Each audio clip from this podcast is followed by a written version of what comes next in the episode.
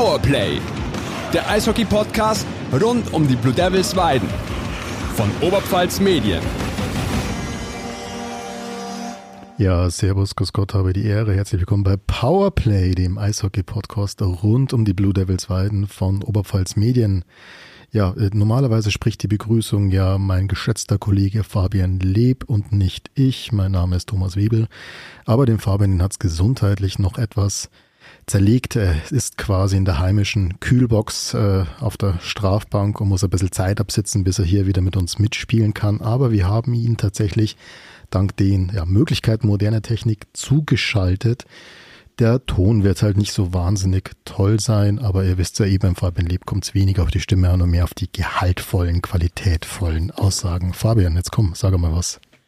Alter Latz, was für eine Einleitung. Also ich äh, plädiere eindeutig dafür, dass ich dieses nächste Mal wieder übernehmen darf. Aber gut, herzlich willkommen an alle da draußen. Schön, dass ihr dabei seid. Nächste Folge vom Powerplay. Wir sind mit einer Woche Verspätung diesmal dran. Hat ganz einfach den Grund, die Blue Devils haben sich mal eine kleine Auszeit gegönnt. Letzte Woche nach dem Spiel gegen Heilbronn äh, haben sie drei Tage frei bekommen und vor dem Freit äh, Freitag war dann auch noch spielfrei, genau sowas. Und dann am Sonntag war das Heimspiel gegen Höchstadt. Um, und da war es einfach äh, zeitlich ein bisschen schwierig, dass wir auf einen Nenner kommen. Und deswegen haben wir gesagt, wir gehen eine Woche nach hinten. Aber auch wenn ich jetzt im Homeoffice sitze und, und Tom da vor Ort die Stellung hält, äh, sind wir natürlich nicht äh, alleine hier, sondern wir haben uns wieder einen Gast eingeladen und ich muss gestehen, ich arbeite seit äh, einiger Zeit, seitdem ich weiß, dass er heute unser Gast ist, arbeite ich daran, ihn Buchwieser-like auszusprechen. Ähm, mal schauen, ob, das dann, ob ich das dann hinbekomme. Bei uns ist heute äh, Wladislav Filin. Vlad, servus, vielen Dank für deine Zeit. Servus, gerne. Also, ja, wie sagt jetzt der Buchwieser? Buchwieser? Wie sagt jetzt der Coach? Flat. Der hatte dieses A. Ja. Dieses A ist so ganz betont der Flat. Das Wenn's geht ins Ohr. Wenn du immer irgendwie sagst, ja, Filin, Topscorer, momentan Vollgas unterwegs, punktet ohne Ende. Ja, der Flat. Ja, der Flat. Und dieses, dieses A hinzubekommen ist äh, schwierig, aber gut. Nee, Vladi, schön, dass du da bist. Ähm, wir wollen dich heute unseren Hörern etwas vorstellen. Ähm, und wir machen es wie mit allen äh, Gästen, die wir bisher hatten. Ähm, wir gehen das Ganze chronologisch äh, durch, dein bisheriges Leben. Und immer wenn wir einen Fehler sagen, jederzeit krätscht dazwischen, hau rein, sag, hey, hier erzählt ihr Mist. Und ansonsten äh, werden wir dich hier mit ein paar Fragen äh, bombardieren. Und Tom, 1995 ist er geboren. Ja, ja, ich, ich bin alt. Hab schon verstanden. 1995 habe ich tatsächlich Eishockey gespielt schon. Und zwar nicht erst seit Nein. kurzem. aber gut, dafür auch nie auf dem Niveau. Äh, ja. Aber 1995 in Omsk in Russland, in Sibirien geboren mhm. und dann als Kind mit den Eltern nach Berlin gezogen. Wie, wie kam es dazu? Wo hat es euch dahin verschlagen? Ähm, ich glaube, ich war siebeneinhalb, kurz vor meinem achten Geburtstag und wir haben uns angemeldet für Spätaussiedlung nach Deutschland, weil wir deutsche Vorfahren haben, äh, meiner Mutterseite. Sie heißt Janssen eigentlich mit Geburtsnamen und das ist so ein bisschen abzuleiten, dass es schon aus dem Deutschen kommt. Und sieben Jahre später kam halt die Bestätigung, ja gerne, okay. kommt nach Deutschland. Und dann sind wir mit, glaube ich, 16 Familien aus ähm, unserem kleinen Dorf in Russland nach Deutschland gekommen. Und erstmal nach Köln wollten wir, denn wir hatten schon Verwandte hier in Deutschland. Also es ist nicht so, dass wir alleine dann hier waren. Und dann wollten die uns da nicht annehmen, wegen der Spätaussiedlung. Und dann wurden wir nach Berlin geschickt und dann, ja, von da an hat es seinen Lauf genommen. Aber Köln, Berlin sind ja beides durchaus große traditionelle Eishockey-Standorte. Aber wie ist es denn dann passiert, dass du dann in Berlin zum Eishockey gekommen bist? Haben, haben deine Eltern schon gespielt? Hast du Brüder gehabt, die gespielt haben? Oder wie, wie es? Nee, also im Dorf in Russland gab es wirklich nicht viele Möglichkeiten, Sport zu treiben. Sagen wir professionell. Wir hatten Schulsport, wir hatten Basketball, Volleyball, Skilaufen bei gutem Wetter draußen. Aber hier in Deutschland hat sich so ergeben, dass wir Nachbarn hatten, die auch ähm, russischer Abstammung sind und deren Kinder haben beide Söhne Eishockey gespielt. Und die haben mich mal mitgenommen zum Spiel und dann sitzt du neben dem Papa und der fragt, ja, wie hat's dir denn gefallen? Ja, war gut. Willst du denn auch mal aufs Eis? Natürlich, was sagst du? Ja, ich probier's aus. Und ja, dann bin ich aufs Eis und dann irgendwie dabei geblieben. Und du bist direkt zu den Eisbären Berlin gekommen. Das ist ja jetzt so, wie wenn ein Nachwuchsfußballer draußen ein bisschen bolzt. Das fragt ihn jemand, hast du mal Bock mit Fußball zu spielen? Und gut, wir fangen hier beim FC Bayern an. Ähm, du bist direkt in den Nachwuchs der Eisbären gelandet. Wie, wie, war das, äh, wie, wie, war das für dich da, der Einstieg gleich bei so einer Nummer? Ähm, ich muss gestehen, eigentlich recht einfach. Also wir haben uns mit einer kleinen Lüge eingemogelt. Jetzt bin ich gespannt äh, dass ich überhaupt Ist anfangen durfte. Ja, ähm, ich war, glaube ich, achteinhalb, fast neun Jahre alt und fürs Eisgespielen wurde mir gesagt, es ist ein bisschen zu spät. Und dann hat die Frau von dem besagten Mann, der mich sozusagen von den Kindern, äh, die mich zum Eisski gebracht haben, gesagt, ja, schauen Sie sich, sich den doch mal an, der hat in Russland schon ein bisschen gespielt. Oh, na gut, komm aufs Eis und ja, dann bin ich losgelaufen und die haben mich nicht weggeschickt. Eine sehr erfolgreiche Zeit bei den Eisbären Berlin. Ähm, Im Nachwuchs U16, U18 und so weiter. Und dann letztlich 2014 im Alter von, ich glaube, 19 Jahre müsstest du dann gewesen sein, äh, hast du dein äh, DEL-Debüt äh, gefeiert. Was war das dann? Was ist das für ein Gefühl, wenn man dann praktisch, ja, für den Verein, wo man die ganze Jugend durchläuft, dann praktisch in der höchsten Liga, in dem, beim, beim Aushängeteam, beim Aushängeverein äh, ja, aufs Eis darf. Ja, schön, also was soll man da sagen? Das ist natürlich schön, wenn man dann, ich meine, darauf arbeitet, arbeitet man hin die ganze Zeit und schaut, schafft man das zum Profi, gibt es eine Zukunft, ja oder nein? Und wenn so eine kleine Bestätigung kommt, so ja, wir setzen Vertrauen in dich, ist natürlich was Schönes, aber ich muss sagen, halt, das war recht einfach für mich, das Debüt und alles, weil wir davor die Weltmeisterschaft hatten, äh, U20, mhm. und das Spielniveau bei der U20 war halt sehr hoch und sehr schnell. Da muss ich sagen, so die ersten ein, zwei Spiele in der DL dachte ich mir, huh, das ist ja gar nicht so schnell. Aber nach einer Zeit gewöhnt man sich dran und äh, die sind natürlich erfahrener, klüger, machen viel weniger Fehler und dann hat man es nicht gesehen, dass man noch ein paar Schritte entfernt ist vielleicht. Worauf ich hinaus wollte, ist, wann, wann ist denn dann eigentlich die Entscheidung bei dir gefallen? Okay, ich versuche es professionell mit dem Eishockey. Ich glaube so mit vielleicht 17, 17, wo du sagst, ja, ich könnte es schaffen, weil davor habe ich noch Fußball äh, und Basketball nebenher ein bisschen gemacht. Also so drei Sportarten auf einmal und dann ist Basketball schnell rausgefallen. War ein bisschen zu klein dafür glaube ich auch. Und dann war Fußball und Eishockey und ja, da bin ich beim Eishockey geblieben und hab's nicht bereut. Tom, dann ging es für ihn weiter. Dann ging es für ihn weiter. Und, und, zwar in den Süden, ins, äh, ja, ins schöne, schöne Salzburger Land. Du warst dann beim EC Salzburg in der U20. Wer hat sich denn von Berlin nach Salzburg verschlagen?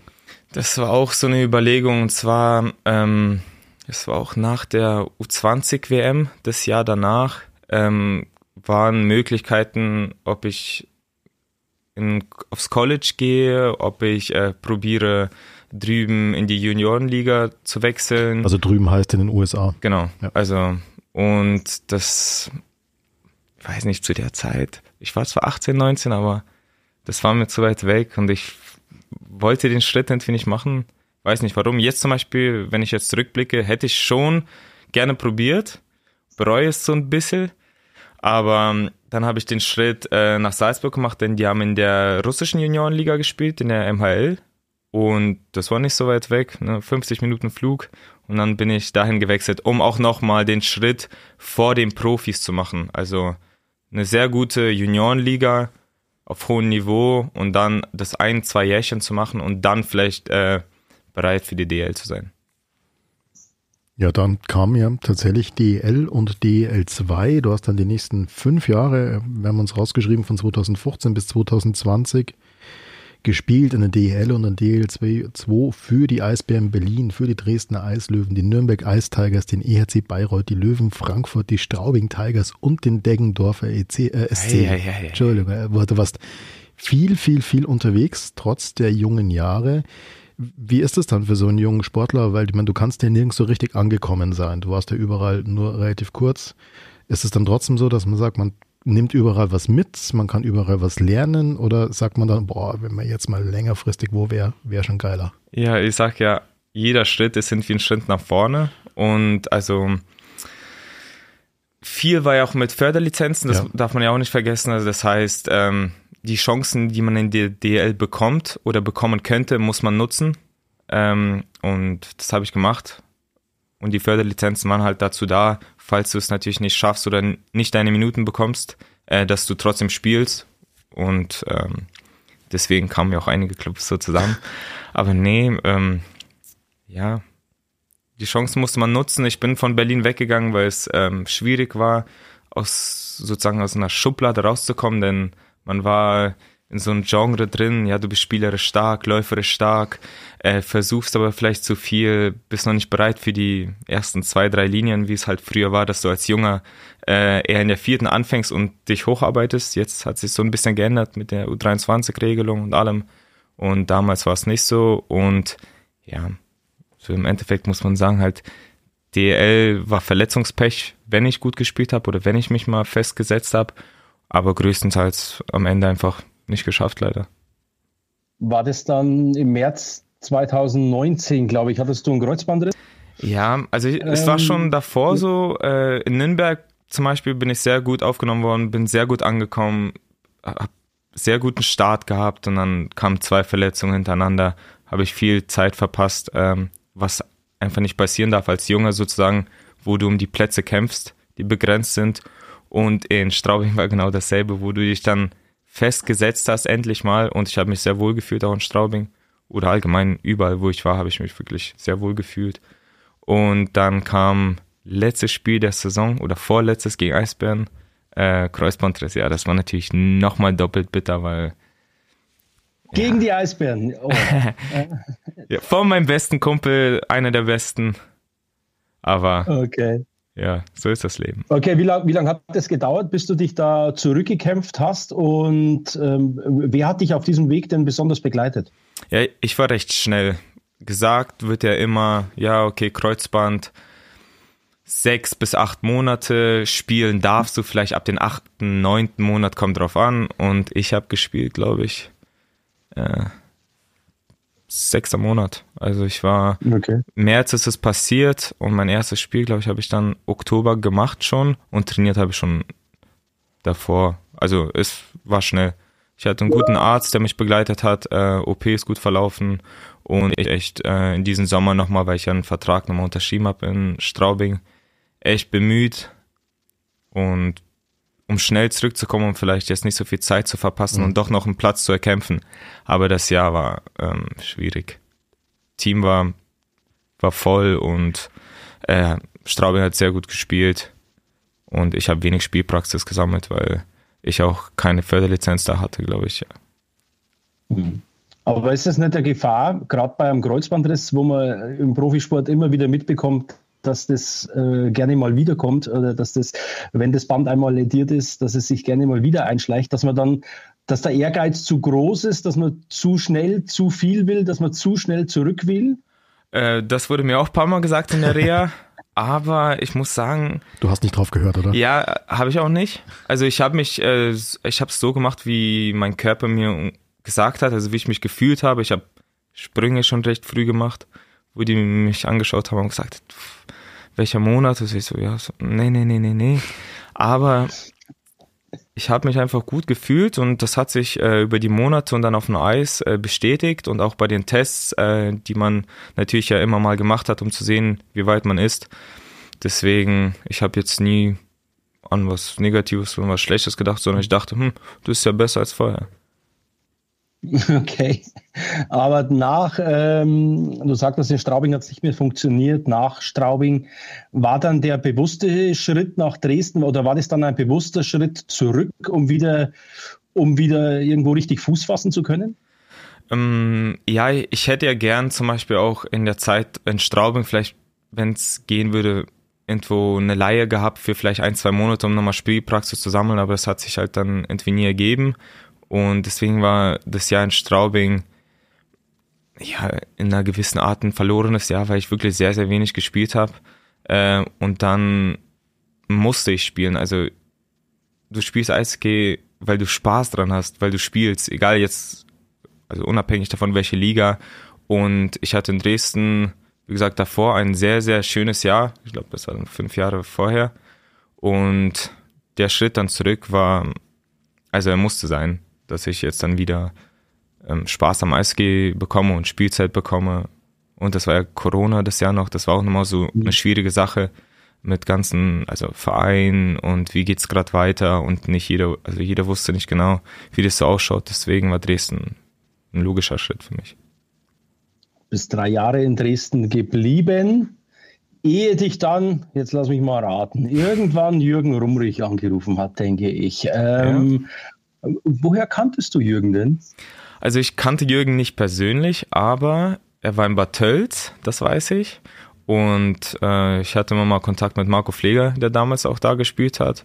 Deswegen Eishockey ist ja, wie man so schön sagt, eine kleine Familie. Und ja, da kennt man sich ein bisschen. Und dann kam der Anruf von Jürgen und ja, jetzt sitze ich da. Das war jetzt, glaube ich, der zweite Spieler in der Geschichte dieses Podcasts, den Jürgen Rumrig nicht persönlich kannte, bevor er angerufen wurde, oder? Habe ich es richtig im Hinterkopf? Habe? Genau. Ich habe mir das schon notiert, rot im Kalender. Vladis Filin kannte Jürgen Rumrig vorher nicht. Nicht. Äh, persönlich, Entschuldigung, ja. persönlich, weil, ähm, weil Jürgen Rumlich hat bei uns irgendwann im Podcast mal gesagt, er kennt in Deutschland, ich weiß nicht, hat er 95 oder 99 Prozent aller Spieler ähm, gesagt. Habe ich was falsch gemacht davor wahrscheinlich. Ja. Mann, Mann, Mann. Ja, er kannte dich ja, sonst hätte er dich ja nicht angerufen. Also bloß persönlich hat es jetzt etwas gedauert. Gut, warum? Warum letztendlich? Wenn es in Dresden gut gelaufen ist, du hast dich wohlgefühlt dort, ähm, stellt man sich die Frage, warum geht man dann gefühlt nochmal einen Schritt zurück? Ja, es hat auch viel mit persönlichen Gründen zu tun, also familiären. Ähm, und wie gesagt, Dresden würde ich immer wieder machen. Und wie gesagt, das ist wie so eine zweite Heimat. War ja auch nicht weit weg von Berlin. Aber meine Heimat hat sich ein bisschen hierher verlagert. Deswegen ist es dann so gekommen, dass ich äh, gerne nach Aha. Bayern kommen wollte. Aha. Da hakt er sofort ein, von dir gelebt. Ja, ja, das habe ich mir doch notiert. Ich weiß nicht, wer hat es denn ausgeplaudert? Wer war denn das? War das Kolvo? Wahrscheinlich der Kolvo. Ja, kann ja, sein. Irgendeiner, dass die, dass die Freundinnen miteinander, dass die sich, dass die wiederum befreundet sind. Genau. Irgendeiner war es, der das ausgeplaudert hat. Aber da kommen wir dann schon noch dazu äh, beim, beim privaten Teil. Das war jetzt deine Karriere soweit. Und jetzt wollen wir den Blick eben auf die Aktualität mit den Blue Devils ähm, werfen. Deswegen, seit unserer letzten Aufnahme sind ein paar Spiele vergangen. Um es genau zu sagen, waren es fünf. Ähm, ich will jetzt hier nicht den Rahmen sprengen, dass wir jedes Spiel einzeln hier äh, sezieren und zerlegen. Da war zum einen ein 5-1 äh, in Lindau mit einem doppelten Filin, Schmidbauer, Tilsch und Rubesch, gefolgt von einem 7-2 zu Hause gegen Stuttgart mit einem dreifachen Samanski Filin, Davis, Schusser und Hechtel. Kann man diese beiden Spiele vielleicht am besten unter dem Aspekt zusammenfassen, dass ihr eure Pflicht da sehr souverän erfüllt habt. Ihr habt die Aufgaben oder ihr habt diese Ergebnisse, die von euch erwartet werden, hier relativ souverän eingefahren. Ein Arbeitssieg heißt das, ja. Also ja. wir mussten gewinnen oder das wird oder das wurde von uns erwartet gegen diese Gegner, sagen wir mal, und das haben wir geschafft, auch wenn wir nicht das beste Eishockey jetzt gespielt haben vielleicht, aber mhm ist auch nicht so einfach, dann das beste Eishockey zu spielen. Deswegen. Da komme ich nämlich jetzt genau dazu. Da war dann ein Wochenspieltag. An einem Dienstag ging es gegen äh, ging's nach Füssen. Oh, ja. ähm, auch äh, doppelter Filin, doppelter Gläser, Tilsch und Rubesch. Ähm, 6-3 war ein relativ klares Ergebnis, was man jetzt hört. Wenn man das Spiel allerdings gesehen hat, äh, habt ihr euch im, Zwischen, äh, im, im, zweiten Drittel eine kleine Auszeit äh, gegönnt, wo ihr den Gegner zurückgeholt habt und äh, war der Coach Buchwieser danach richtig äh, ja, angefressen, hat von einem kollektiven Einbruch äh, der gesamten Mannschaft gesprochen. Was war da los? Und was ich jetzt erzählt habe, ist die offizielle Sprechweise vom Coach Buchwieser. Wie hat er denn da offiziell äh, intern bei euch äh, kommuniziert? Ja, ich glaube, da braucht man nicht viel sagen, weil man weiß ja auch selber als Spieler dann, also wie das läuft. Und es war einfach nicht einfach, denn gefühlt war auch die Mannschaft mit 50% DNA-Spielern äh, bekleidet. Also, und dass man sie auf die leichte Schulter nimmt, war es auch nicht. Denn das erste Drittel, die ersten zehn Minuten waren okay und mhm. äh, haben wir da 2-0 geführt äh, nach dem ersten Drittel? Ja, ja 2-0 geführt. 3-1, glaube ich. Oder 3-1, also komfortabel, kann man so sagen. Und äh, ja, im zweiten Drittel passiert jetzt die Saison mal ab und zu, dass wir da kompletten Faden verlieren und jetzt nicht so äh, spielerisch, äh, sondern einfach so konzentrationmäßig, dass wir dann eigene Fehler machen, die dann bestraft werden. Und ja, gut, was soll man da wieder sagen? Also ja. drittes Drittel, wenn es dann wieder drauf ankommt, sind wir zwar da, aber es ist halt gegen solche Mannschaften musst du nicht 7-1, 8-1, 9-1 sind wir gewinnen, sondern einfach ein solides, gutes äh, Spiel machen und ein gutes Ergebnis nach Hause bringen und dann ist jeder happy, aber jetzt nicht so, dass du wirklich letztes Drittel irgendwie kämpfen musst mit drei Linien. Da hat uns äh, Coach Buchwieser wirft uns ja immer gerne vor, dass wir entweder zu viel loben oder zu kritisch sind. Ähm, hier war dann eher kritisch. Ich habe eher so sinngemäß geschrieben, ein gutes Pferd springt nur so hoch, wie es muss. Ähm, heißt, ja, ihr habt halt das gemacht, was nötig war, um letztendlich zu gewinnen, ohne zu glänzen. Ähm, ich glaube, das, das trifft es ganz gut, weil aber die, äh, Entschuldigung, es waren sechs Spiele, merke ich gerade, weil wir kommen jetzt weiter. Ähm, zum nächsten Spiel und diesem Spiel verdanke ich übrigens meinen aktuellen Zustand, äh, glaube ich. äh, es ging nach Bayreuth und äh, Entschuldigung für den Ausdruck, aber es war arschkalt in diesem Stadion. Arschkalt. Also, ähm, es war ein Freitagabend, es war ein Derby, es war für Bayreuth das erste Heimspiel nach wochenlanger Pause. Äh, die hatten Probleme mit der Eisfläche, mussten viele Spiele verlegen oder, oder viele Spiele auswärts am Stück antreten. Ähm, es war ja, es war eigentlich alles für eine große Party bereitet. Die Stimmung war gut, es waren viele Zuschauer da. Und äh, wie war für dich so die Rückkehr an deine alte Wirkungsstätte? Du hast per Förderlizenz, glaube ich, schon mal in Bayreuth vorher gespielt gehabt. Wie war das für dich? Kan kanntest du da noch jemand oder sind die völlig ausgetauscht? Nee, völlig ausgetauscht. Also das mhm. war, ist ja schon ein paar Jährchen her und da, ganz ehrlich, ich glaube da von Spielern, mehr, von Spielern Nee, Kein Spieler mehr, nee. nee. Nein, okay. Also, Von den Verantwortlichen auch niemand mehr da. Die, die tauscht man in Bayreuth ja auch gerne mal aus. Da, ähm, ja, da weiß ich wirklich nicht, aber Spieler war jetzt kein Bekannter äh, da. Und ja, aber das Spiel war schön. Also es war okay. halt wieder was Knappes, ob man jetzt das will als Spieler oder nicht, aber das war halt schon so. Du bist, ne, du bist jetzt aber nicht der erste Spieler, der uns sagt, hey, so ein enges Spiel gegen einen starken Gegner, ist eigentlich geiler. Es, es macht Spaß. Also muss, muss man sagen, macht Spaß, denn die Mannschaft äh, ist nicht schlecht. Die haben zum Beispiel eine richtig gute Linie. Äh, mhm. Und ja, enge Spiele, wo man sich konzentrieren muss, wo Stimmung gut ist und wo es dann, wie gesagt, auf äh, jede Kleinigkeit ankommen kann, das macht schon Spaß. Enges Spiel, du hast es gesagt, 3 zu 2 ist es ausgegangen, denkbar knapp. Den das erste Tor hat gleich mal Kurt Davis an seiner, auch seiner alten Wirkungsstätte geschossen und ähm, wenn ich es äh, richtig verfolgt habe, dann hat er sich da ein paar Pfiffe vom Publikum eingefangen, als er dann Ja, warum denn? Tor er hat natürlich nicht, er hat natürlich nicht, wie man es kennt, oh, ich jubel nicht gegen meinen alten er Verein. Nicht. Das macht Kurt Davis nicht. Er hat es zelebriert. er hat es zelebriert, noch zu den Zuschauern gewandt, also da hat er sich ein paar Pfiffe eingefangen. Dann Fabian, du warst dort, erzähl mal weiter. Ja, genau. Also es war Doppelschlag am Anfang. Ähm, Kurt Davis, Luca Gläser haben da dieser Partystimmung, die in um, im und um das Stadion geherrscht hat, da relativ früh den Stecker gezogen. Und danach muss man einfach sagen, es war ein, ein, ein total dominantes Spiel der Blue Devils. Ähm, äh, klar, du kriegst äh, zwar durch einen abgefälschten Schuss das 1 zu 2, aber was dann im zweiten Drittel und auch zu Beginn des dritten Drittels einfach, wo sie es versorgt haben, da einfach ja, die Führung auszubauen, hoch überlegen. Man hat nie gedacht, dass Bayreuth den Hauch einer Chance noch hätte, auch wo es ein, wo es ein knapper Spielstand da noch war. Die haben dann das 3-2, das 3, also das 3-1 hat Schlenker erzielt, das 3-2 war dann fünf Minuten vor Schluss. Ja. Und ich glaube, in den letzten fünf Minuten haben sie dann alles auf eine Karte gesetzt, haben den, den Goalie runtergenommen, dann in Überzahl. Aber das ist auch eine Qualität, äh, die die Blue Devils da an den Tag gelegt haben, zum wiederholten Male, dass sie technisch, spielerisch, äh, ja, vom Zusammenspiel her was die stärkste Mannschaft der Liga sind. Aber eben, wie es der Flatter gesagt hat, in, in, im so ein Spiel dann gemeinschaftlich, knapper Rückstand, knappe Führung, Gegner druckt, das dann gemeinschaftlich zu verteidigen, das ist dem auch eine, eine Qualität, die man an den Tag legen muss. Das hat der Coach danach auch äh, gelobt, hat dieses Mann- und Maus-Verteidigen ähm, sehr, sehr hervorgehoben. Auch wenn es 3-2 hört sich knapp an, so war es aber das Spiel letztendlich nicht. Also vielleicht die letzten fünf Minuten waren eng, ansonsten war es sehr, sehr dominant. Stimmst du dem zu?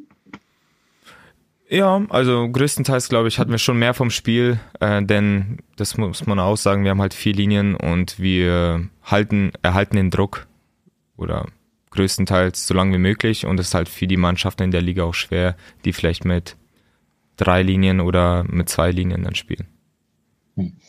Dann ähm, zwei Tage später nächstes Topspiel gegen, gegen die Heilbronner Falken. Um, 5 zu 3 Sieg. Tore Gläser, Wort, Lossek, Schusser und Elsner war ein Spiel auf absolutem Top-Niveau, haben beide Trainer im Nachgang auch betont, dass das sehr, sehr gutes Oberliganiveau war. Devils immer in Führung, Heilbronn hat sich aber nicht abschütteln lassen, hat immer den Anschluss gehalten. Ähm, was waren denn hier dann letztendlich in diesem knappen Spiel gegen einen Gegner auf durchaus auf Augenhöhe in diesem Spiel, die dann den Ausschlag zu euren Gunsten gegeben haben? Schwer zu sagen. Also Heilbronn, muss ich sagen, hatten wir dieses äh, Saison am meisten Probleme, würde ich sagen. Denn gegen uns haben die, also ich weiß jetzt nicht, wenn man die Ergebnisse so schaut, äh, gegen andere Mannschaften mhm. tun sie sich manchmal schwer, aber gegen uns spielen sie wirklich eigentlich ganz gut. Aber ich glaube, gegen Heilbronn richtige, also die Tore zur richtigen Zeit. Also die zwei Spiele, wo ich mich jetzt erinnern kann, haben wir zum Beispiel im Heimspiel, also im Spiel in Heilbronn zwei schnelle Tore gemacht, da war schwer mhm. zurückzukommen. Und jetzt haben wir auch die Tore zur richtigen Zeit gemacht und ja, Special Teams machen immer solche Spiele aus. Hm. Es ging nach dem, also nach dem Spiel, äh, sagen wir, in der absoluten Schlussphase, in den letzten Sekunden. Äh, David Elsner hat, glaube ich, fünf Sekunden vor Schluss äh, per MT-Net das 5 zu 3 erzielt. Da war, ich glaube, sie waren sogar mit zwei Mann mehr, also teilweise waren sie mit zwei Mann mehr auf dem Eis, weil sie einen Goalie runtergenommen haben und der hat sich dann einen kleinen Lapsus erlaubt. Patrick Berger ähm, hat dann einen, einen, Linienrichter, den Linesman, äh, ja, wie hat er, wie bezeichnet man das? Er hat ihn äh, berührt, sage ich mal vorsichtshalber. ähm, also er vorbeigelaufen ist und auf der Bank hat er ihn äh, gestoßen. Kann man so sagen, Videoaufnahmen belegen das ja. Ähm, zehn Spiele Sperre hat er kassiert danach, deswegen es war ein bisschen, äh, ja, war noch etwas turbulent, aber letztendlich der nächste Sieg und der Coach hat euch belohnt mit, mit drei freien Tagen, eben wie angewähnt, äh, schon erwähnt, es war dann der Freitag war spielfrei. Ähm, wie geht ihr mit so einer Phase dann um? Was machst du zum Beispiel, wenn du drei Tage frei hast? Abschalten. Ich bin gleich heimgefahren nach Berlin äh, zu den Eltern, denn sie sieht man nicht so oft und einfach ein paar entspannte Tage zu Hause mit der Familie, bisschen gequatscht, ein bisschen mal hier und da geholfen und sonst wirklich nicht viel, einfach nur mal weg von der Kabine von den Jungs, obwohl man die ja dann schon nach drei Tagen vermisst, sonst nicht viel.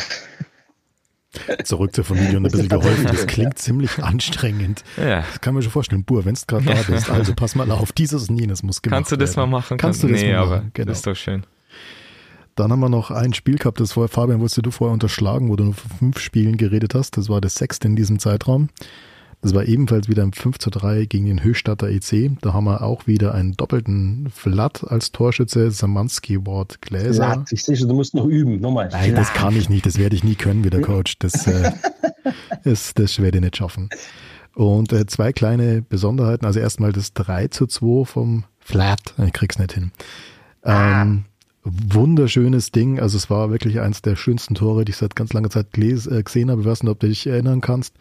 Du warst so in der Drehung quasi rückwärts im Fallen mit der Rückhand noch so am Torwart vorbeigeschlänzt.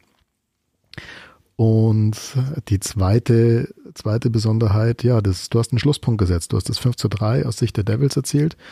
Und das war auch eine kleine Besonderheit. Hast du auf dem Schirm warst. Warum? Hab bei Instagram gesehen, das 100. Ja. Tor. Genau, das 100. Saisontor für die Blue Devils in dieser Saison. Hat er erzielt. Das, äh, ja, muss ich sagen, aller Ehren wert. Dann, Wenn du dabei bist, dann kannst du ja gleich in der Statistikecke bleiben. Ne? Genau, bleiben wir gleich in der Statistikecke. Dann haben wir eine kurze Zusammenfassung. Haben wir die Devils mit 18 Siegen und einer Niederlage. Das sind 54 Punkte aus 19 Spielen. Natürlich als Tabellenerster. Ihr habt das zweitbeste Powerplay der Liga mit 31,3 Prozent. Ihr habt den fünften Platz beim Penalty Killing immerhin mit 80,8 Prozent. Nur in einer Statistik seid ihr nur auf Platz 11 von 13. Hast du auf dem Schirm, welche das sein könnte? Wollen wir die Rede von Police davor, oder? Na, da, da kommen wir später, da kommen wir später dazu. Nee, da sind wir nicht. Äh, Schüsse? Na, Fair Play.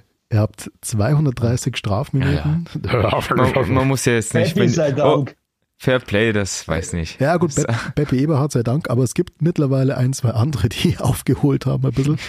ähm, ja, aber das finde ich einen spannenden Aspekt, weil normalerweise geht man ja davon aus, dass eine Mannschaft, die so wahnsinnig spielstark ist, eigentlich gar nicht so viele Strafminuten sammelt. Bei euch ist es nicht so. Also ihr habt viele Strafminuten und ihr seid aber wahrscheinlich eine der, wenn nicht die spielstärkste Mannschaft der Liga. Wie passt das zusammen? Also gut, Fair Play ist ja so, so ein Ding. Äh, wenn man zum Beispiel dann zu uns kommt und sagen, ja, die, die sind jetzt so körperlich easy zu spielen, die machen ja nichts und so, ist ja auch nicht schön. Also gut, Fairplay kann man so beide Seiten sehen. Also es ist ja nicht nur, also du kannst harte Checks, die keine Strafen sind, austeilen und die mögen nicht gegen dich spielen, aber du kannst natürlich auch mal unter die Haut von den Gegnern gehen. Also das gehört ja auch mal dazu. Ja, und die Strafen, was waren das? Größtenteils wahrscheinlich unnötige Haken. Ich weiß, ich habe da in einem Spiel schon allein neun Minuten, glaube ich, gehabt. Also, also. also das ist, also das ist schon ein Zeichen auch an die Konkurrenz. So, ich, euch ja gegen uns macht es euch keinen Spaß. Und wir sind nicht nur besser, sondern wir spielen auch hart sollte auf jeden Fall, glaube ich, so sein. Also ich glaube, jede Mannschaft, die zu uns kommt oder gegen uns spielt, sollte wissen, es ist nicht einfach, die sind gut, aber die sind auch, die füreinander einstehen können und auch mal hart spielen können, wenn es sein muss. Ja, die physische Präsenz einfach, gell? Okay, dann noch eine einzige Statistik, die hat jetzt auch nur bedingt was mit Sportlichen zu tun. Ich fand sie aber sehr schön, deswegen wollte ich sie an der Stelle zitieren. Ihr habt nämlich äh, in einer anderen Statistik noch die, ja, den dritthöchsten Wert der Liga das ist der Zuschauerschnitt. Ihr habt in Weiden mit 1459 Zuschauern im Schnitt bei den Spielen den dritthöchsten Wert der Liga nach Memmingen und Heilbronn. Und Fabian, ich glaube, es ist nicht zu viel gesagt, wenn man sagt, das war früher in früheren Zeiten auch schon mal anders. Es war schon mal anders. Es wird sich natürlich zeigen, wie sich das äh, weiterentwickelt. Ich meine, es ist halt äh, einfach dem Modus auch geschuldet, wenn du das dritte Mal zu Hause gegen Peiting oder, gegen, oder das zweite Mal gegen Lindau spielst. Ja, das müssen halt die Devils über ihre Spiele regeln, sage ich mal. Wenn, wenn der Gegner nicht zieht, dann muss es die Mannschaft äh, richten, dass sie attraktives und unterhaltsames Eishockey bietet. Und ich glaube, das, da sind sie momentan auf einem sehr, sehr guten Weg. Und wenn dann eben die sportliche Komponente in den Playoffs noch dazukommt, und das ist, glaube ich, uns allen noch präsent, was hier letztes Jahr los war, ähm, als es bis ins Finale gegangen ist. Wenn man allein diese Bilder, ich habe es die, diese Woche wieder vor Augen gehabt, äh, was da vor diesem Rosenheim-Spiel, vor dem Rosenheim-Duell los war. Eine ganze Stadt im Aufruhr, auch diese Spiele gegen äh, im Halbfinale gegen Halle ausverkauft. Also die Eishockeystadt Weiden, so klein sie sein mag, also sie kann durchaus angezündet werden. Und ähm, dass sie angezündet wird, es liegt, äh, ja, es liegt an der Mannschaft und das machen sie bislang das machen sie bislang äh, sehr gut. Aber wir machen weiter mit einem kleinen Statistikquiz. Ähm, wer ist der beste Scorer zurzeit bei euch? Weißt du das? Wardo. Stegreif? Wardo, gut zu wissen, sechste Spitzname. Wenn das nächste, ich glaube, Ward ist der nächste Gast. Äh, wo kommt der Wardo? Ähm, aber wer ist Nummer zwei? Äh, ich, äh, Kurt oder Ruby Gläser. Nein, du darfst dich schon, du brauchst nicht alle aufzählen, das bist schon du mit, mit bislang, weißt du wie viele Punkte? 25, 26, sowas. 26, 12 Tore, 14 Assists und allein auf die letzten Spiele, wenn man, wenn man schaut, 16 Punkte in den letzten 10 Partien, 8 Punkte in den letzten 5 Partien. Da braucht man jetzt nicht der Übermathematiker zu sein, um da eine gewisse Konstanz rauslesen zu können.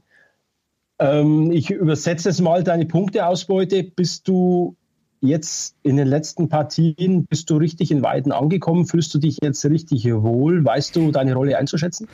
Ja, immer noch ausbaufähig, würde ich sagen. Man will immer mehr oder man kann, sagen wir mal, immer mehr und es gibt ja immer mehr Möglichkeiten im Spiel, das vielleicht auch mal aufzustocken.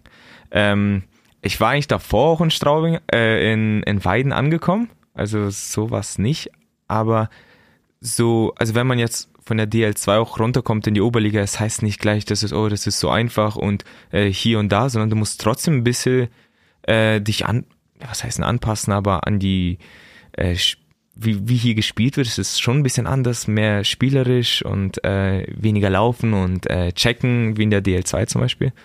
Und ja, jetzt läuft es halt einfach ein bisschen besser. Wir spielen als Linie einfach generell eigentlich ganze Saison recht gut äh, zusammen und das passt. Und deswegen, also. Da kommen wir gleich noch dazu, zu dieser speziellen Kombination, weil ich habe auch äh, Sebastian Buchwieser zu deiner bisherigen Leistung äh, befragt und er hat es wahrscheinlich, ihr habt euch wahrscheinlich abgesprochen, anders kann ich mir das nicht erklären, weil er hat es ziemlich wortgleich wiedergegeben. er hat gesagt, also ich bin mit dem, man muss sich das jetzt vorstellen, ich bin mit dem Flat, bin ich von Beginn an äh, zufrieden äh, schon seit er bei uns ist. Er arbeitet hart in beide Richtungen und äh, es freut mich, wenn sich seine Leistungen jetzt auch in Punkten widerspiegeln. Aber ich werde ihn nicht ausschließlich an seinen Punkten bewerten. Das hat er so ähnlich wiedergegeben, wie du das, das jetzt gesagt hast. Soll auch so sein, ja, das ist gut. Mhm. Denn man kann auch gut mhm. spielen. Also, wie gesagt, am Anfang war es auch gut. Ich habe nichts anderes gemacht. Vielleicht sogar manchmal besser ja. gespielt, aber ähm, es hat sich jetzt nicht so in den Punkten dann niedergeschlagen, aber jetzt, wie gesagt, läuft es besser. Was fehlt dir noch zu 100% Feeling? Uh, äh, auch schwierig. Ähm, größtenteils hängt es auch wirklich von den Gegnern ab. Ähm, ich würde sagen, bessere Gegner, äh, engeres Spiel, mehr Feuer im Spiel, Nicklichkeiten, das ist dann, wo ich immer mehr und mehr, glaube ich, auftaue vielleicht, wenn man so schön mhm. sagt. Okay, und ähm, wir haben mit den beiden Verteidigern äh, Fabian Ribnitzki und Maxi Kolb festgestellt, dass es den Spielern auch durchaus mal Spaß macht, ein bisschen aus dem Nähkästchen zu plaudern. Ähm, mit Maxi Kolb haben wir zum Beispiel diesen, wie das für Verteidiger ist, wenn sie im äh, zu siebt immer wechseln, wie da die, genau die Abläufe sind, damit man nie den Überblick verliert. Also kann man gerne mal reinhören. Ich habe da versucht, das zu, nachzuvollziehen und bin kläglich gescheitert. Ähm, ja, hat es mit, mit schön mit Ziffern dann erklärt, eins und zwei, drei und vier und dann geht äh, dann der, der Einser wieder zum Vierer und was weiß ich. Ähm, das war so ein kleines Nähkästchen, Nähkästchen Plauderei und das können wir mit mit dem Vladi jetzt auch machen und zwar, ich habe beim Blick in die Statistik festgestellt, dass du der Spieler bist, ähm, der bislang die meisten äh, Bullies äh, im Team absolviert. Was glaubst du, wie viele Bullies hast du bisher in dieser Saison? Was haben wir jetzt? 19 Spiele? Äh, ja. 19 Spiele, sagen wir mal im Schnitt 13 Bullies. Ja, also es sind insgesamt 200 mhm. äh, Bullies, also knapp dran, äh, die du bisher absolviert hast. Du hast davon 109 äh, gewonnen, das macht einen Schnitt von 54,5 Prozent. Ah, geht mehr, geht mehr. das ist nämlich genau meine jetzt hast Frage. Motiviert, jetzt hast du motiviert. Ja, was ist denn da? Was ist denn ein guter Prozentsatz bei den Bullies? Ab wann ist man da zufrieden? Aber ab wann spricht man von einem erfolgreichen Bullispieler? Über 50 muss es sein, dann ist es, also dann ist es okay. Ja, also über 50 musst du sein, über 55 ist schon ganz gut und wenn du im Schnitt 60 gewinnst, äh, bist du schon einer der Top-Leute eigentlich. Im, in der Liga solltest du sein. Also Liga unabhängig über 60 Prozent ist, ist richtig gut. Ist das dein Ziel? Ich würde schon gerne in die 60 kommen, klar. Ja, mhm. manchmal läuft es besser, manchmal nicht. Äh, wie gesagt, das ist auch schon wieder so eine Konzentrationssache. Du musst um jeden Bully hin und du musst jedes Bully zu 100% spielen und nicht mal vielleicht mal ein, ah, okay, komm, jetzt schauen wir mal 50-50. Grundsätzliche Fragen. Wer entscheidet denn, wer die Bullies macht? Macht es grundsätzlich der Center? Oder äh, ähm, wie, wie Ja gut, äh, Mittelstürmer spielen die Bullies normalerweise, wenn wir uns nicht gut mhm. äh, fühlen oder in, sagen wir mal, wenn ich in der Offensivzone von 10, 9 verloren habe, äh, dann lasse ich den nie ran, weil der kann auch Bullies. Und mhm. wenn ich in der Defensivzone von 10 einen gewonnen habe, dann lasse ich auch den hier ran. Also immer mal, ja, mal tagesabhängig. Ja. Und dann sage ich einfach, komm Nil, Also wenn es nicht läuft, muss der Nil ran. Fabian, ja. das ist schon wieder die Überleitung zu deinem nächsten Punkt, oder? Gleich, gleich. Eine Frage habe ich noch. Das mache ich. Zum Nil komme ich gleich. Wie, wie trainiert man denn Bullies? Und wie oft trainierst du Bullies? Macht man das überhaupt speziell? Schon, äh, denn ich habe ja die Jahre davor eigentlich immer links oder rechts außen gespielt. Und dann hat der Coach gesagt, du, äh, wie wär's mal mit Mitte? Ich so, ja, ich habe Mitte, ich war eigentlich immer Mitte, also kompletten Nachwuchs durch Mitte, Nationalmannschaft da von U16 bis U20 Mittelstimmer gespielt, erst wo ich sozusagen in die DL gekommen bin und DL2 war ich halt äh, Außenstimmer, weil da haben immer die, sagen wir mal, älteren oder erfahrenen Mittelstimmer gespielt und dann hat er mich gefragt, du spielst du Mitte? Ich so, ich spiele Mitte. Gerne. Und dann musste ich wieder Bullies üben, denn ich habe sie schon länger nicht mehr gemacht. Hm. Worauf kommt es bei einem Bully speziell an? Du sagst du Konzentration? Timing, ähm. genau Timing und, und natürlich auch schauen, äh, was der Gegner machen könnte. Ist es ein Linksspieler, ist es ein Rechtsspieler, will der nach vorne, äh, will der mit der Vorhand gewinnen, will der mit der Rückhand gewinnen? Deswegen ab und zu wechsle ich auch äh, den Schläger von links auf rechts, falls man mal gesehen hat und ja. Und Konzentration, größtenteils Konzentration. Geschwindigkeit, Kraft?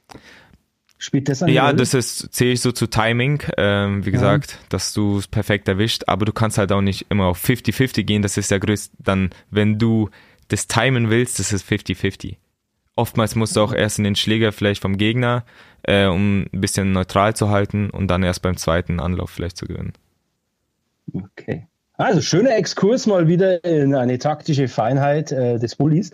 Und der Tom hat mich gerade schon in eine Richtung geschubst, in die ich noch will. Und zwar ähm, hat äh, im Zuge, wo ich den Trainer äh, nach deiner bisherigen Leistung gefragt habe, hat er eben auch äh, die Reihe gelobt, mit der du wunderbar harmonierst. Ähm, das sind Nils Samansky und, und Tyler Ward. Ähm, warum, warum funktioniert sowas auf Anhieb? Äh, wird das, in, in der Vorbereitung oft vieles ausprobiert? Äh, kommt dann der Trainer zu dir und sagt, hey, so und so und so machen wir das? Oder sagt ihr auch als Spieler mal, hey Coach, schau mal, mit dem, das funktioniert ganz gut und mit dem ist eher so weniger? Oder? Mm, nee, normalerweise entscheidet so der Trainer ähm, und du schaust, wie das funktioniert. Bei uns halt ist es gut, denn wir ergänzen uns gut. Denn wir sind so ein bisschen verschiedene Spielertypen, glaube ich, alle drei. Neil ist richtig, richtig gut in Scheiben zurück äh, erobern. Vorm Tor, er ist groß, er verlangsamt das Spiel nicht, er gibt den Puck ab, hält das Spiel schnell, äh, was vielleicht auch die Zuschauer vielleicht nicht sehen, aber er holt so viele Pucks zurück, dass wir halt noch mehr Chancen kreieren können dadurch in der Offensivzone. Und dann hast du Wardo, der kreativ ist, ja, den lassen wir laufen, der ist schnell, er geht in viele 1-1-Situationen und sowas und ich bin dann eher so ein so ein Mittelding dazwischen, der halt natürlich auch äh, die Defensive jetzt auch nicht vernachlässigen kann. Äh, vorne, hinten sozusagen vielleicht ein bisschen wie Kopf der Reihe, obwohl das man jetzt nicht so sagen kann, aber auch mit meinen Freiheiten, die ich habe, äh, oder wie alle drei in der Offensivzone. Und deswegen klappt es ganz gut, denn wir ergänzen uns, glaube ich, in jedem äh, Aspekt äh, im Spiel. Klappt ganz gut, ist eine kleine Untertreibung für Ward 33 Punkte, Filin 26 Punkte, Samansky 24 Punkte. Dazu die vermeintliche Paradereihe mit Elsner, Rubesch, Gläser mit 16 Elsner, 25 Rubesch, 25 Gläser. Also die ist auch schon gut und fairerweise, Wir haben, der David ja. Elsner mich jetzt gleich killt, ähm, er ist natürlich ein, zwei, drei Spiele äh, verletzungsbedingt ausgefallen, deswegen kann er da äh, kann er da noch nachziehen, aber diese, diese beiden Reihen funktionieren punktemäßig schon, ja, sehr gut. Schaut, also da scheint die Harmonie gefunden, da scheint äh, fixe Konstellation gefunden worden ja, zu sein. Ja, es soll ja auch so sein. Also, wie gesagt, das zeichnet uns ja auch aus, dass vielleicht, wenn sich zwei oder drei Reihen mal im Spiel äh, nicht gut fühlen zu der Zeit oder es nicht läuft, dass halt wir immer noch eine Reihe haben, die dann äh, sozusagen Verantwortung übernimmt. Das kann jede Reihe sein. Deswegen, ich glaube, das macht uns aus. dass einfach jeder. Was, was, was bewertest du höher? Einerseits die eigene Vertrautheit, die eigene Eingespieltheit in der Reihe, was natürlich auch die Gegner mitbekommen, die sich auf euch einstellen können. Oder muss man irgendwann mal sagen, den Gegner auch mal überraschen mit der Konstellation oder wird es eher zu Lasten der Eingespieltheit und der Vertrautheit gehen? Boah, ich, ich, ich glaube, also das A und O in der Reihe ist Reden. Also du musst reden, du musst dich unterhalten, du musst äh, dann langsam wissen, was wer wo in welchen Situationen macht und das ein bisschen lesen können. Wie gesagt, reden und ich glaube, viel zu wechseln, wenn es läuft oder wenn sich äh, die Spieler oder die Reihe gut versteht, glaube ich nicht, dass es vorteilhaft ist. Und ja, egal welcher Gegner sich dann irgendwie auf uns einstellt, ähm, Eishockey ist ein Spiel von Fehlern und wenn Fehler passieren, bekommst du Chancen. Wenn Fehler nicht passieren würden, würdest du keine Chancen bekommen. Deswegen, also man kann nicht ohne Fehler spielen. Ja, also das würde ich wenn, sagen. dann gibt es immer noch die Härte. Genau, wie wir heute gelernt haben. ähm, ja, Tom, dann haben wir noch ein paar, paar private, äh, den privaten Flat. Das war nicht schlecht. Ja, Ist er noch da? Ja. Ja. Wir, sind, wir sind alle da. Wir warten, dass du weitersprichst. Nee, willst du? Willst du? Okay, dann machen wir mal. Also, du bist ja aus Dresden mit äh, Maxi Kolb gemeinsam äh, gewechselt. Tom hat hier die Frage formuliert, wer war zuerst da, Huhn oder Ei? Ähm, wer hat denn zuerst zugesagt und habt ihr euch eventuell ausgetauscht? Ich war zuerst. Das hat er auch, glaube ich, letztes Mal gesagt, ne? Äh, ich habe zuerst unterschrieben. Wir, überprüfen heute, ja. wir haben, wir haben schon so ein bisschen äh, miteinander gequatscht, aber jetzt auch nicht. Ja, wann genau und aber wir haben uns unterhalten. Ich habe als erster unterschrieben und Kolbo kam dann später. Wie habt ihr euch denn da Oh. ausgetauscht? Hm, Nur mal so, du Kolbo, äh, wir haben mal mit Jürgen gequatscht oder so. Weiden, hast du da was? Ja, du, ja, immer mal, ne? du, ja, du, mm. Und was glaubst du? Ja, du, Und mm. ja, ja, und so, ja, passt schon. Ungefähr. Genau so. Genau so war das. Fabian, ich, ich bin ja Zugraster, aber das ist eine typische Oberpfälzer Konversation eigentlich, oder? Ja, doch, das ist hier, ich habe ja voll alles verstanden, jetzt was er, was er erwähnt hat und deswegen, also ich kann mir die Konversation genauso vorstellen. Und äh, wir kommen dann später noch bei den Fanfragen dazu, äh, woher dieser Oberpfälzer Einschlag eventuell kommen könnte. Ähm, Ich glaube, ich weiß schon, worauf du kanntest du willst. denn, ähm, kanntest du den Spieler aus dem jetzigen Kader schon von früheren Stationen? Sicher, sicher. Also Schlengs äh, aus Mhm. DNL-Zeiten noch in Berlin und dann halt natürlich immer mal so gegeneinander gespielt in der DL2. Dann Tirschi, Berliner, Mhm. kenne ich natürlich. Dann hatten wir, Ich sehe schon, Berlin ist so klein, da kennt man sich halt. da kennt man sich. Da kennt man sich. Und äh, ja, Wölfi, auch mal gegeneinander gespielt, kennt man natürlich auch. Dann, ja, Kurt kannte ich, auch von gegeneinander spielen. Beppi, mit denen habe ich mal, glaub Ist schön, wenn man mit ihm spielt, oder? Ja, ist schön. Schöner, mit mit Beppi ist ihn spielt. schöner zusammen. ja. Elsie, äh, Ja. kann man auch von gegeneinander spielen. Feuti habe ich, glaube ich, mal ein Jahr in Kaufbeuren. Also jetzt nicht persönlich wirklich gut, aber gegeneinander spielen. Und dann halt natürlich Kolbo, Tilschi persönlich, Schlenks persönlich. Und Hm. das wäre es, glaube ich. Okay, als du, als du nach Weiden gekommen bist, hast du, hast du Dresden wegen Weiden verlassen oder wolltest du Dresden aus freien Stücken verlassen und hättest du auch andere Optionen als Weiden gehabt? Also es war die Möglichkeit auch in Dresden zu bleiben, aber es kam dann leider halt wie gesagt nicht äh, in Frage und es gab auch andere Möglichkeiten, ja, aber ich glaube am Ende war es die beste für mich. Und ich wollte auch wie gesagt ein Teil, also oder ein großer Teil von vielleicht was Besonderem sein, was sein könnte und ja, dazu habe ich mich dann entschlossen. Und ich fühle mich ja Haben auch sich, deine, äh, haben sich deine Erwartungen bisher erfüllt?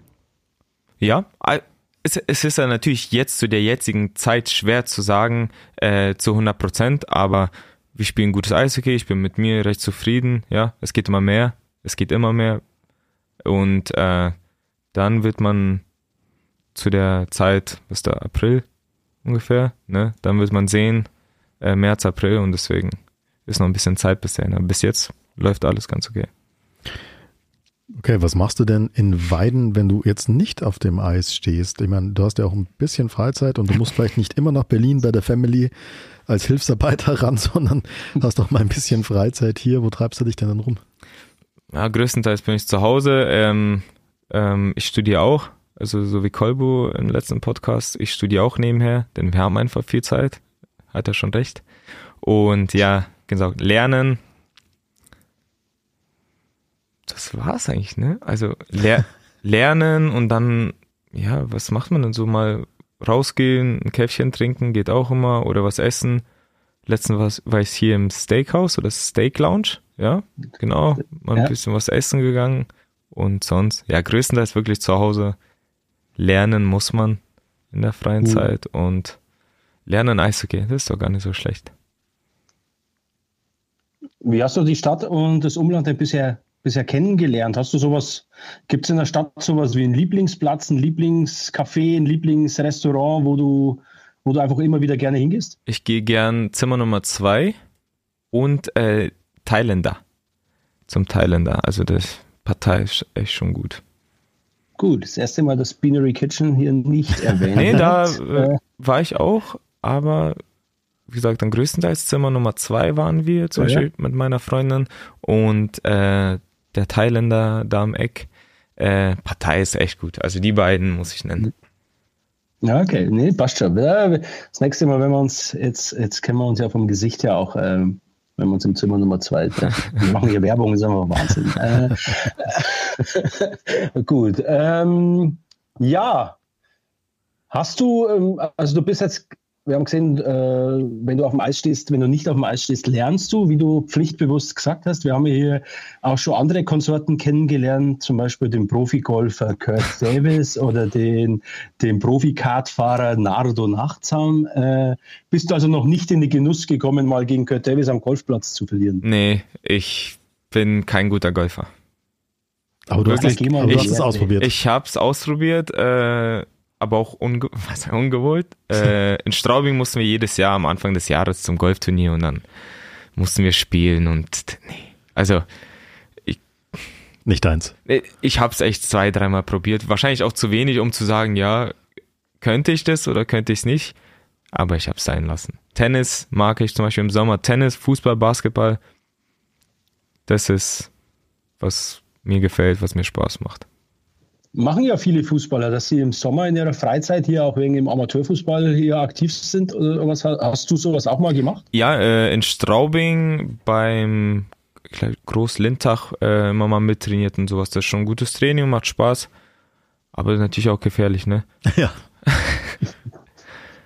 Wollte gerade sagen, wenn man, wenn man, wenn man Ziele verfolgt, äh, ist ein erhöhtes Risiko. Aber gut, nee, damit, wir wollen natürlich äh, privat und persönlich wird es auch noch jetzt äh, in unserer allseits beliebten Rubrik der Fanfragen, in die wir, in die wir einsteigen wollen. Ich habe jetzt auf die Schnelle hier, es ist alles sehr klein hier auf dem Bildschirm, aber ähm, ich kann Markus Eberhard Official kann ich lesen, ähm, der die Frage eingereicht hat.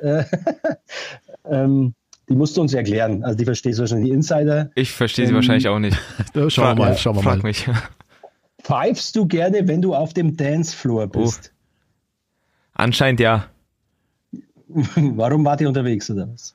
Ja, Jetzt, da waren wir mal, ähm, habe ich die Jungs zu mir eingeladen. Ich wohne hier in der Stadt, recht gute Lage und dann waren wir ein bisschen unterwegs äh, mit der Mannschaft nochmal, ne, weil wenn man zusammenkommt als Mannschaft und mal ein bisschen was trinkt, ein, zwei Bier, mehr nicht, äh, lernt man sich nochmal besser kennen. Ja, und anscheinend bin ich pfeifig gern. und anscheinend auch auf dem Dancefloor. Ähm, Dann haben wir vielleicht zwei Fragen, die in eine ähnliche Richtung gehen und wahrscheinlich ist mit der Antwort auf die erste auch schon die zweite beantwortet. Erste Frage, hast du eine Freundin? Zweite Frage, Lust mal einen Kaffee trinken zu gehen? Ui.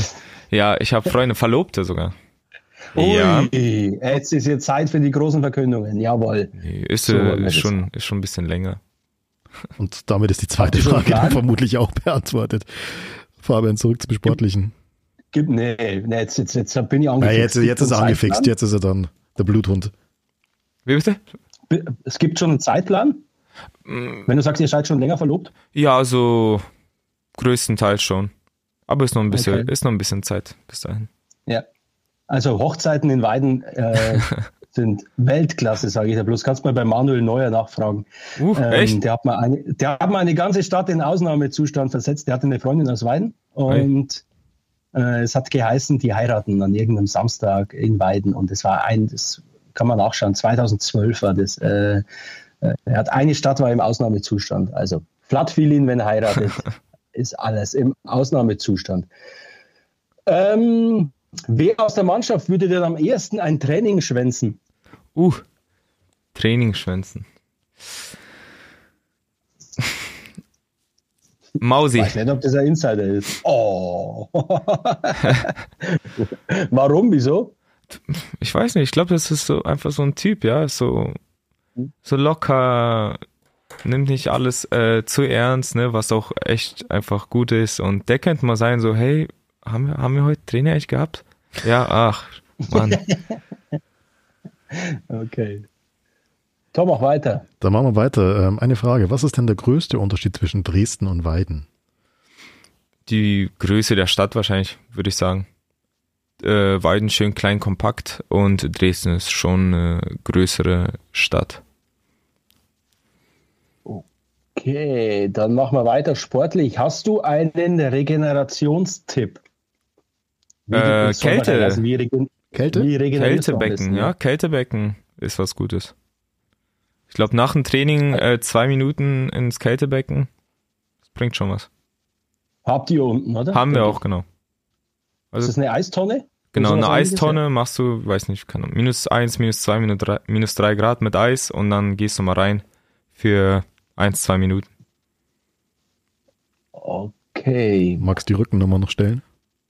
Ja, genau. Warum trägst du die Rückennummer 47? Äh, Dein größter Fan. das, Unterschrieben.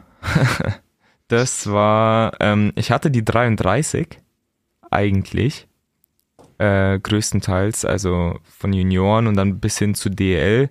Meine ersten Spiele waren mit der Nummer 33 und dann äh, hatte die Peter Pohl in Berlin und ich wusste, dass ich in Berlin und in Dresden spiele und dann dachte ich mir, ja, jetzt kann ich auch nicht zwei verschiedene Nummern nehmen, die 33 in Dresden und dann hier eine andere und dann habe ich einfach die 47 genommen.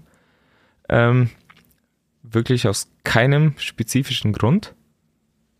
Fand ich einfach gut, ne? Eine 4, eine 7. 7 ist eh eine gute Zahl. Schaut auch recht, recht schön aus, muss ich sagen. Und dann bin ich dabei eigentlich größtenteils geblieben. Wo die 47 äh, frei war, habe ich mir die 47 genommen. Okay. Nachdem wir die ästhetischen Vorzüge der Rückennummer 47 jetzt beleuchtet haben. Super, leck. Ich schaue auf die Uhr und ich muss äh, sagen, sorry. Wir haben immer so angepeilt 30 Minuten. Haben wir, haben wir Knapp, leicht, haben wir leicht knapp drüber. Sind wir noch gut im Plan? Ich hab, Ja. wir haben ja bald Training. Ja, wann habt ihr Training? 17 Uhr? Äh, ja, aber 15.45 Uhr haben wir ein Meeting. Also bis dahin. Oh, Oh, dann, ja, dann, müssen wir jetzt auch wirklich, dann müssen wir jetzt wirklich hier den Cut machen, sonst kriege ich Ärger mit, mit dem Sebastian Buchwieser, wenn wir uns das nächste Mal sehen. Aber ich werde ihn fragen, ob ihm meine Aussprache von Flat Feeling, ob ihm die gefallen hat. Nein, die Antwort kann ich dir jetzt schon geben. Nein. Ja. Nee. Okay, Vladi, vielen Dank für deine Zeit. War äh, ein absoluter Gewinn. Sehr schöne Einblicke äh, hast du uns geliefert. Äh, vielen Dank für deine Zeit. Wir wünschen euch weiterhin viel Erfolg und wie gesagt, wir bleiben im 14-tägigen Rhythmus. In den Playoffs wechseln wir in den wöchentlichen Rhythmus. Also ich will nicht ausschließen, dass wir uns in dieser Saison vielleicht dann nochmal hören, weil wir hoffen ja alle, dass es eine sehr lange Saison für die Blue Devils wird. Alles Gute, mach's gut. Schöne Grüße an die Truppe. Gut. Und wir hören uns in, ja, in 14 Tagen wieder. Bis dann, macht's es Servus. gut. Ciao, Ciao. ciao. Ciao, danke. Powerplay, der Eishockey-Podcast rund um die Blue Devils Weiden von Oberpfalz Medien.